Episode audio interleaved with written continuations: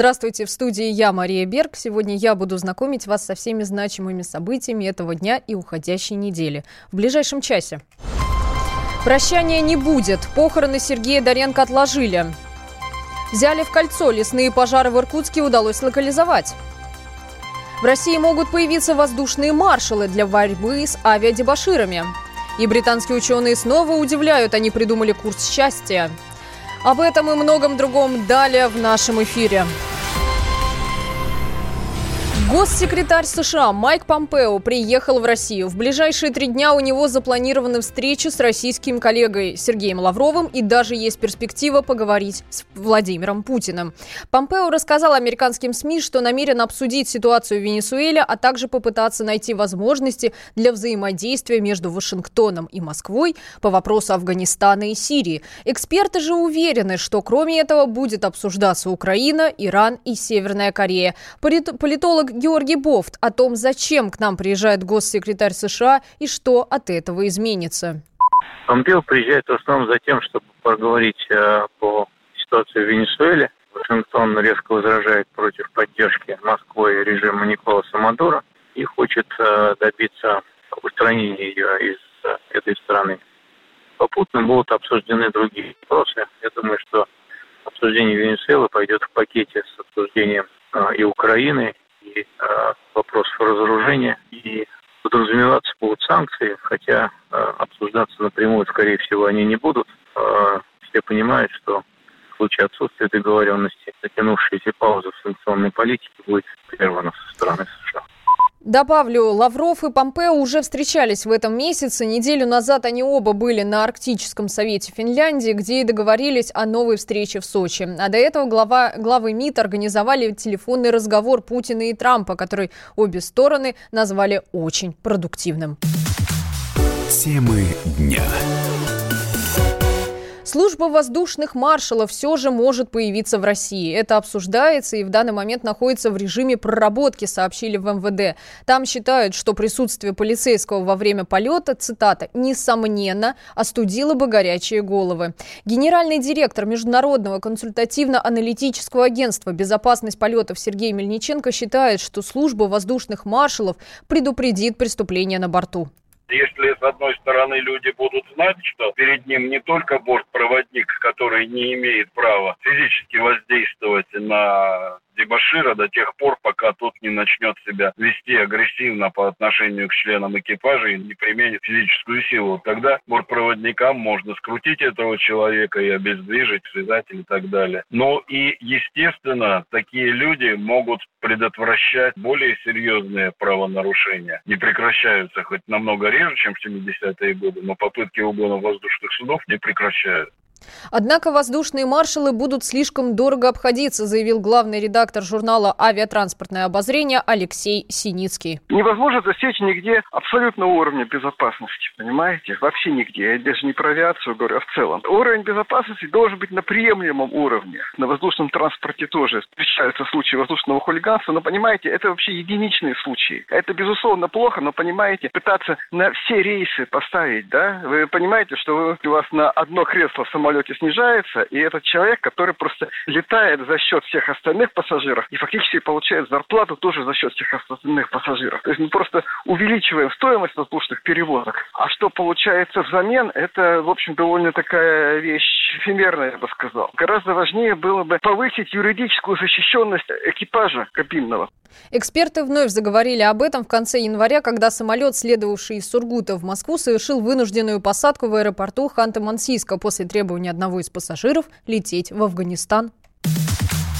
Темы дня. Российские туристы, которые отправились на майские праздники отдыхать в Шри-Ланку, не могут вернуться домой. Авиакомпания России отменила рейсы в обе стороны до июля. Причина – серия терактов, которые произошли в стране в конце апреля. Деньги за билеты туристам обещают вернуть в течение месяца, но чтобы попасть домой, россиянам придется покупать новые билеты на стыковочные рейсы уже за свой счет. По разным данным, заложниками такой ситуации стали около 100 человек. Большинство из них ехали уже после рекомендаций МИДа о отказаться от поездки, заявил вице-президент Российского союза туриндустрии Юрий Барзыкин. С 25-го там завоз был. Уже были рекомендации. Абсолютно большая часть, они отказались и не полетели. Ну, наиболее, кто либо раньше туда улетел, либо те, которые все-таки решили лететь, они могли оказаться там. Если они поехали от туроператора, то, естественно, туроператор их и возвращает, организует стыковочные рейсы и прочее, прочее. Если они поехали самостоятельно, то они возвращаются самостоятельно. Ну, прямых и раньше не было прямых рейсов. Летали стыковочными рейсами. Достаточно. Если нет совсем средств, обращаются в Генконсульство. По постановлению правительства их наделяют возможностями, правом возвращать их на родину. Авиаперевозчик, конечно, в одном стороннем порядке прекращает в авиакомпании «Россия» дочки Аэрофлота объяснили отмену рейсов на Шри-Ланку рекомендациями МИДа и Ростуризма. Там небезопасно из-за активности террористов. Также приостановили полеты и на Бали. Причина – снижение спроса. Инспектор гаджетов с Александром Тагировым. Если судить по кинематографу, то у современных хакеров в руках почти безграничные возможности. Они и Белый дом взломать могут, и нужного человека найти на любом краю Земли. В реальной жизни все не так просто. Однако новости о хакерских атаках появляются в заголовках довольно часто. То китайские умельцы украдут военные секреты США, то в сеть утекут личные фото знаменитостей. Шаг первый. Идентифицировать цели и ее слабые места. Они всегда есть. Об этом я узнал еще ребенком, когда взломал местную библиотеку. Однако порой в качестве цели хакеры выбирают совсем неожиданные вещи. Взломают рекламные щиты или же терминалы по оплате билетов. Делается это скорее не ради личной выгоды, а просто так, потому что могут. Так, буквально в прошлом месяце австралийские кибервандалы взломали городской сервис проката электросамокатов. В результате транспортные средства вдруг заговорили человеческим голосом. Они отвешивали в адрес пользователей пошлые шуточки и неоднозначные комментарии. Если ты решил меня оседлать, то хотя бы схвати меня за волосы. Договорились? Так звучала одна из нескольких фраз, которые выдавали самокаты людям после аренды. Электронные рекламные щиты, пожалуй, самая распространенная цель для хакеров-любителей. Здесь они могут не только проверить свои способности, но и порадовать случайных прохожих. Как они только тут не развлекались. То нелегальный сайт прорекламируют, то начнут использовать огромные городские экраны в качестве монитора, чтобы поиграть в какую-нибудь игру. В мире сложных электронных устройств не приходится расслабляться. Хакеры могут позариться даже на самые неожиданные вещи, например, секс-игрушки. Так недавно британские исследователи кибербезопасности смогли без особого труда взломать целую линейку игрушек для взрослых. Дело в том, что производители подобных устройств уделяют слишком мало внимания вопросам безопасности. О чем они думают, совсем непонятно. На всех девайсах линейки этих игрушек стоял очень простой пароль. Подобрав его, хакеры смогли бы управлять ими удаленно. К чему бы это могло привести, я говорить не буду, а оставлю это для вашей фантазии. Инспектор гаджетов с Александром Тагировым.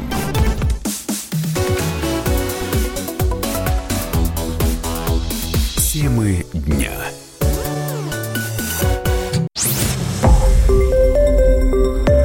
Радио «Комсомольская правда». Более сотни городов вещания и многомиллионная аудитория. Екатеринбург 92 и 3 FM. Эм. Кемерово 89 и 8 FM. Эм. Владивосток 90 и 4 FM. Эм. Москва 97 и 2 FM. Слушаем всей страной.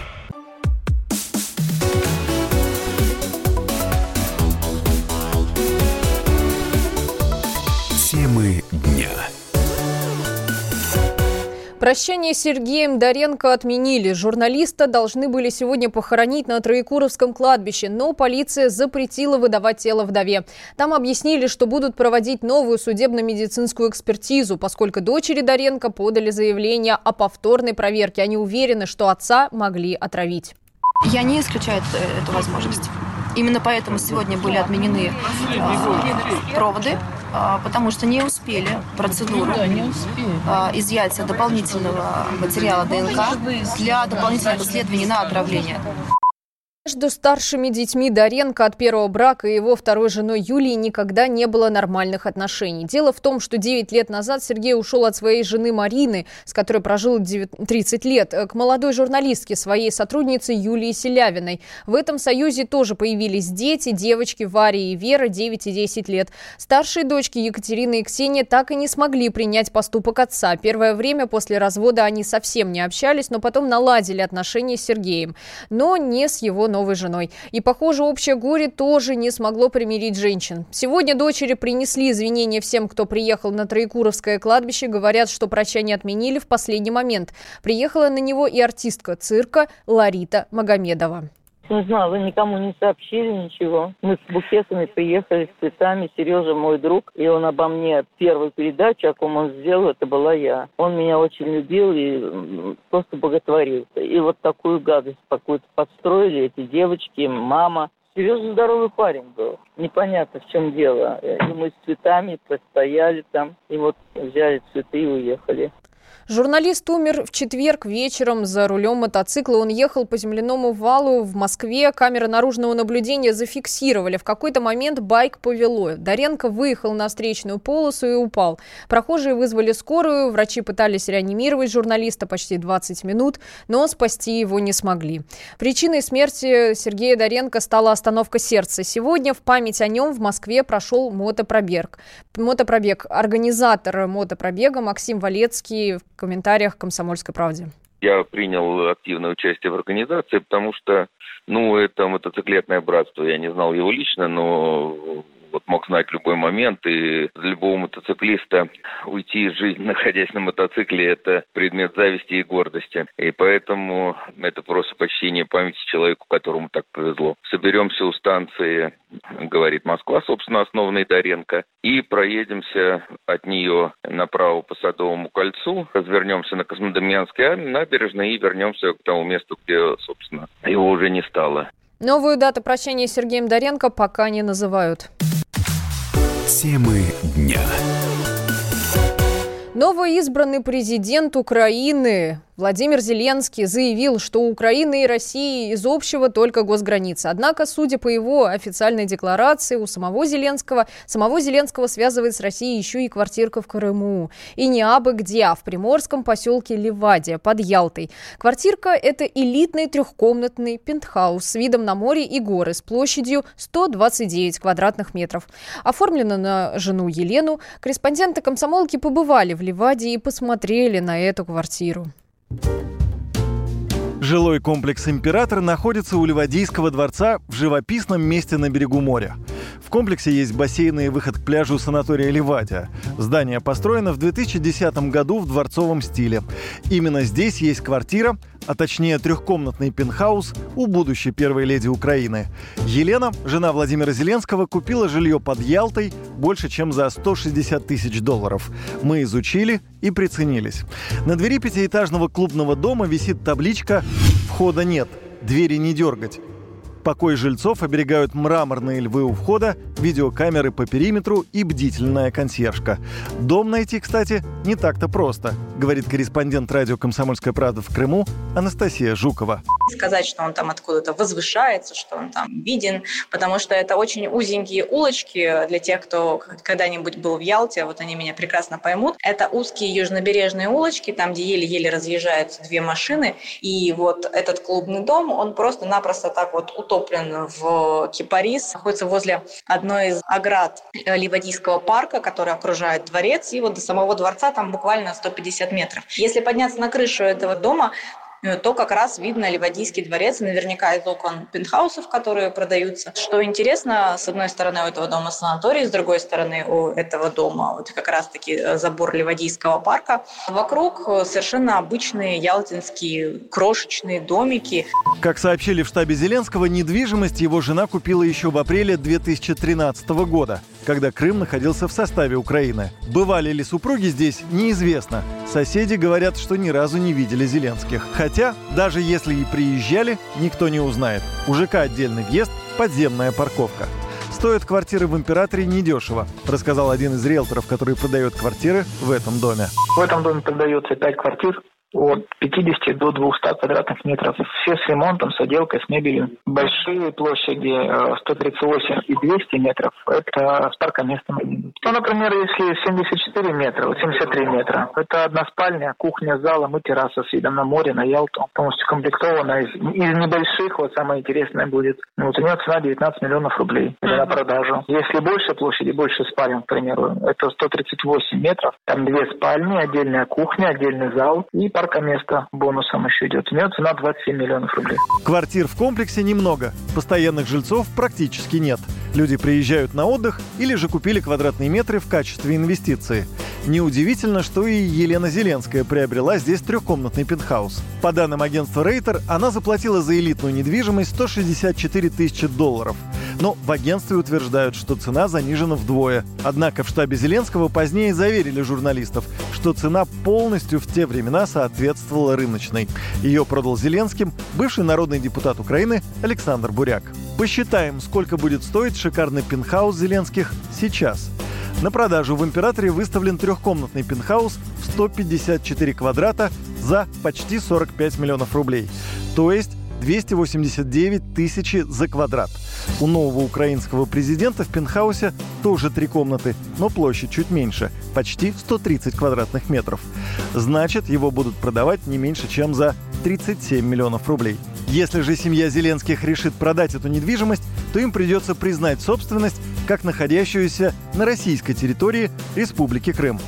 И еще политолог Иван Мизюхо задается вопросом, каким образом будущий президент Украины и его супруга оплачивают коммунальные услуги. Если Елена Зеленская не имеет долгов по коммунальным услугам за эту недвижимость, тогда она, вероятно, осуществляла платежи через крымские банки. Э, в таком случае первая леди Украины фактически признала российский статус полуострова. Так это или нет, судя по интересу к этой теме, узнаем э, в ближайшем будущем. В прессе уже мелькали скандалы, связанные с крымской недвижимостью высокопоставленных украинцев. Так, посол Украины в Канаде Андрей Шевченко едва не лишился своего кресла, когда в соцсетях в начале 2019 года всплыл договор купли-продажи его участка в Сакском районе, оформленный по всем российским правилам. Есть недвижимость в Крыму и украинских силовиков, в том числе и у сотрудников СБУ. Юрий Кораблев, Анастасия Жукова, Радио «Комсомольская правда». Темы дня.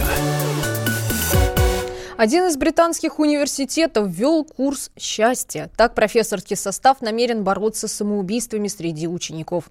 Занятия будут длиться 12 недель. Их цель – донести до студентов, что такое счастье и как его достичь. Среди заданий на курсе более длительный сон, медитация, выражение благодарности и совершение добрых дел. Счастье – это навык, навык, и его полезно тренировать, заявил клинический психолог, эксперт по психологии здоровья Михаил Хорс можно научить пытаться быть счастливым. Ну, то есть абсолютное счастье бывает только, вот знаете, у людей, которые там в психиатрических больницах лежат, у них вот слюнька течет изо рта, да? Это вот абсолютно счастливые люди. Нормальный человек, здоровый психически, всегда абсолютно счастливым быть не может, но стремиться к счастью может и имеет право, и это вообще здорово, и действительно можно учиться стремиться к счастью. Это, вообще говоря, навык, его можно тренировать. Само слово «счастье», в нем угадывается два слова «сейчас», «есть».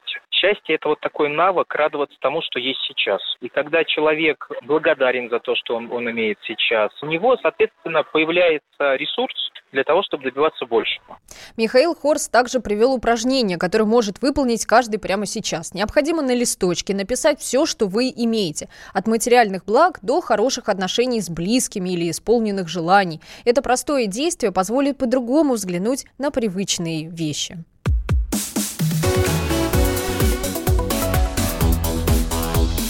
Темы дня.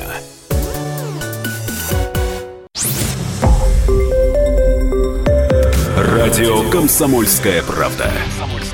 Более сотни городов вещания и многомиллионная аудитория.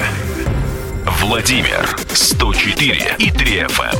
Пермь 96 и 6 FM. Ижевск 107 и 6 FM. Москва 97 и 2 FM. Слушаем всей страной.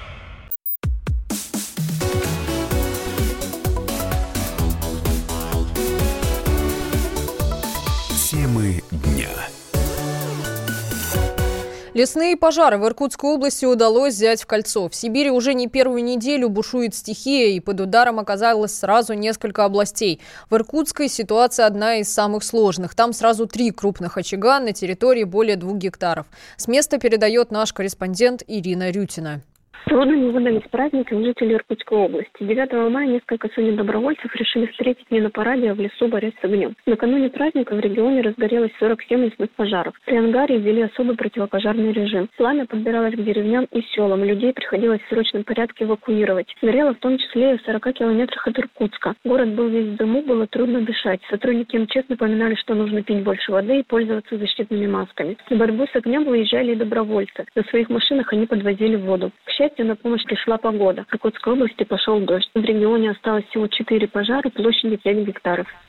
Сложная обстановка сохраняется и в соседнем Забайкальском крае. Там горят более 18 гектаров, но это уже значительно меньше, чем вчера. В Курганской области, где накануне эвакуировали жителей местных сел, уже спокойнее. Люди вернулись в свои дома. Роспотребнадзор посчитал, что количество вредных веществ в воздухе сейчас в пределах нормы. Уменьшили площадь и в Красноярском крае, сообщает оттуда корреспондент «Комсомольской правды» Ирина Киршева.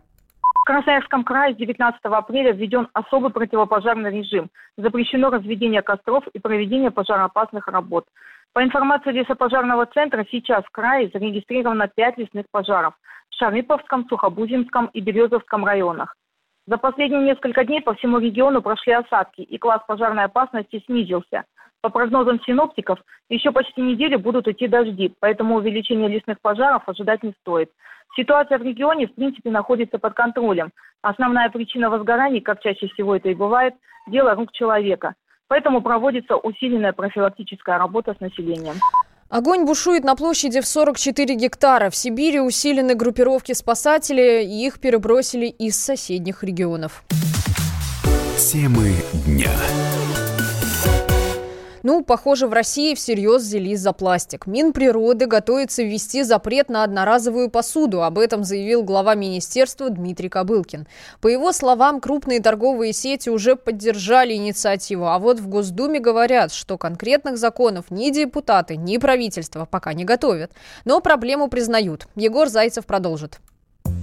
Непереработанные горы мусора, отравляющие почву и воду химикаты – все это темные стороны знакомого всем пластика. Считается, что с 50-х годов прошлого века было произведено свыше 8 миллиардов тонн пластика. Из них переработано лишь 9%. Такими темпами к 2050 году накопится уже 12 миллиардов тонн. Министерство экологии и природных ресурсов России решило внести свою лепту в борьбу с загрязнением окружающей среды. В стране хотят запретить продажу одноразовой посуды. Это очень хорошая инициатива, считает директор природоохранных программ программ Общероссийской общественной организации «Зеленый патруль» Роман Пукалов.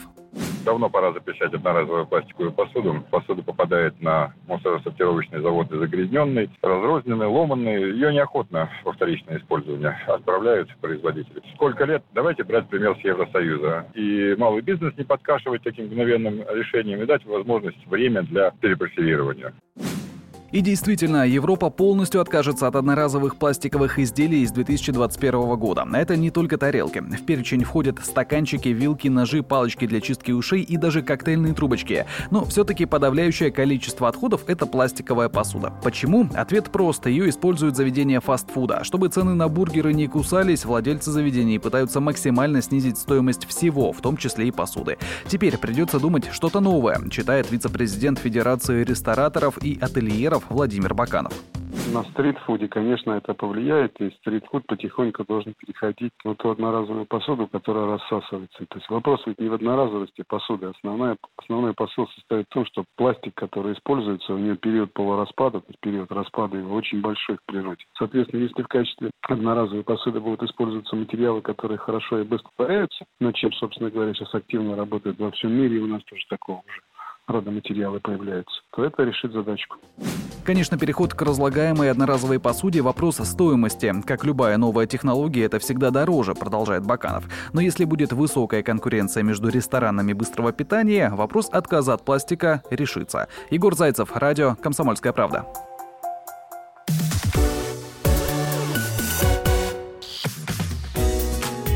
Здоровый разговор с Марией Бачениной. Всем привет! Сегодня предлагаю профилактический здоровый разговор. Речь пойдет о диспансеризации. В России вступил в силу обновленный порядок проведения диспансеризации и профилактических медицинских осмотров. Теперь люди старше 40 смогут проходить диспансеризацию каждый год. Им также будут проводить скрининги для ранней диагностики онкологических заболеваний. Для россиян от 18 до 39 лет сохранится прежняя периодичность прохождения профилактических медосмотров раз в три года. Диспансеризация останется без бесплатной и добровольной. Вы меня простите, но я уверена, что большинство из нас отмахивается от профилактических осмотров. Понимаю, но это напрасно. Цифры достаточно убедительны. Например, более половины россиян, которые прошли диспансеризацию в прошлом году, нуждаются в наблюдении у врача.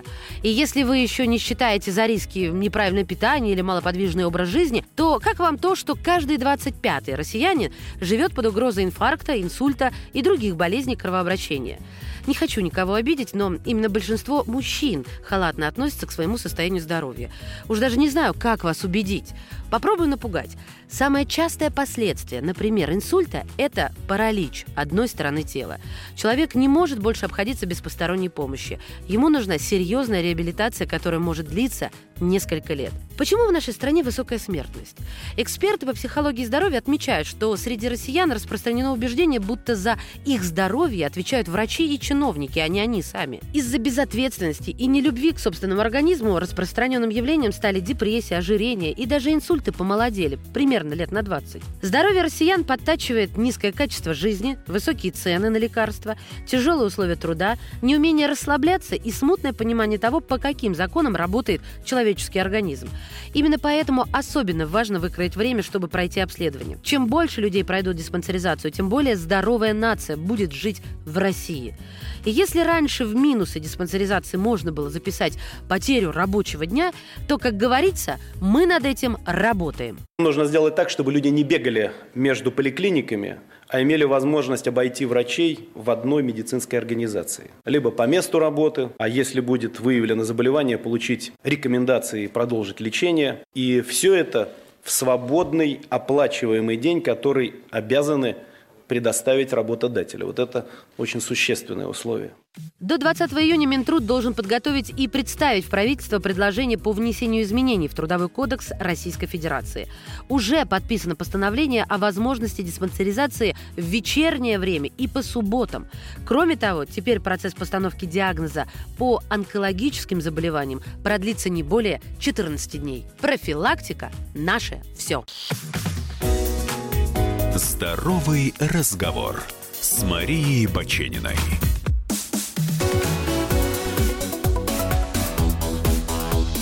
Темы дня.